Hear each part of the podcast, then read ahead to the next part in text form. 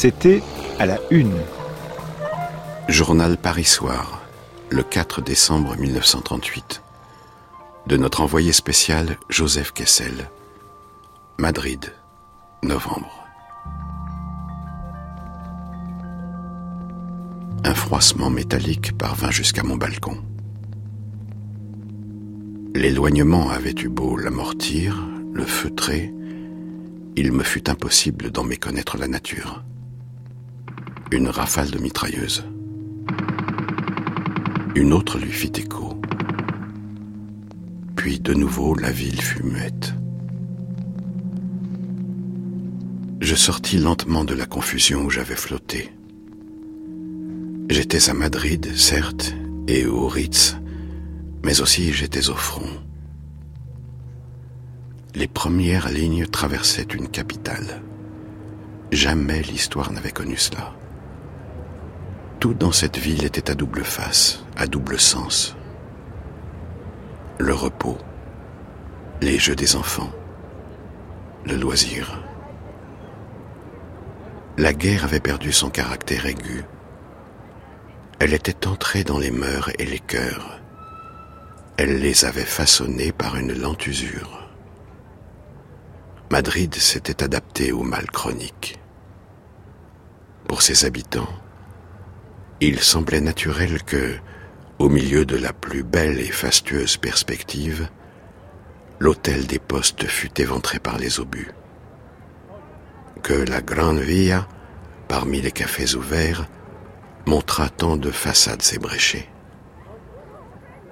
Que le linge sécha sur des pans de murs démolis que sur les magasins dont la devanture était entièrement masquée par des sacs de sable, on put lire La vente continue.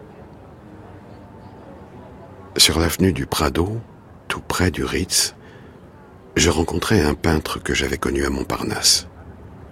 J'étais sûr que mon compagnon allait me conduire vers quelque lointain atelier. Nous nous arrêtâmes après avoir parcouru une centaine de mètres, devant la Bibliothèque nationale. Sur la façade principale se dressait la statue tronquée de Lope de Vega. Un obus de plein fouet avait emporté la tête. Nous pénétrâmes dans le palais par le côté opposé. Dès le seuil, j'éprouvais un véritable vertige.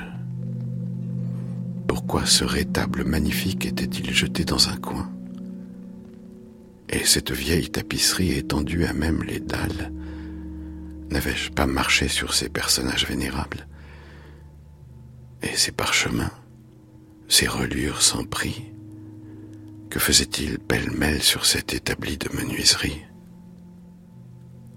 Et ces faïences admirables, et ces pièces d'orfèvrerie, d'argenterie, ces chasubles miraculeuses adoucies par les siècles, qui s'accumulaient sur un étrange échafaudage, que signifiait ce bric-à-brac de merveilles Il m'expliqua son nouveau métier.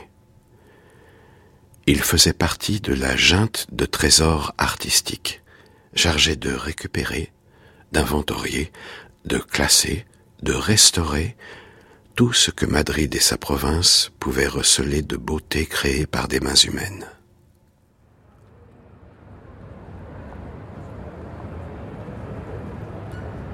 Comme je quittais le palais, une camionnette s'arrêta devant le perron. Un grand gaillard brun, au visage d'ascète, atterrit d'un seul bond devant nous. Regarde, regarde, crie-t-il à mon ami. J'ai pris ça à des soldats qu'il avait trouvés dans le barrio d'Arguelles. Sous la bâche du véhicule, il y avait un grand Rubens. Je regagnai mon hôtel, tout pensif je venais de découvrir une nouvelle notion de l'héroïsme. L'essence qu'on refusait pour le ravitaillement de la population, elle était prodiguée pour sauver des chefs-d'œuvre. Les obus tombaient chaque jour sur des maisons sans aucune défense. Mais les statues, dans Madrid, portaient une carapace de ciment armé.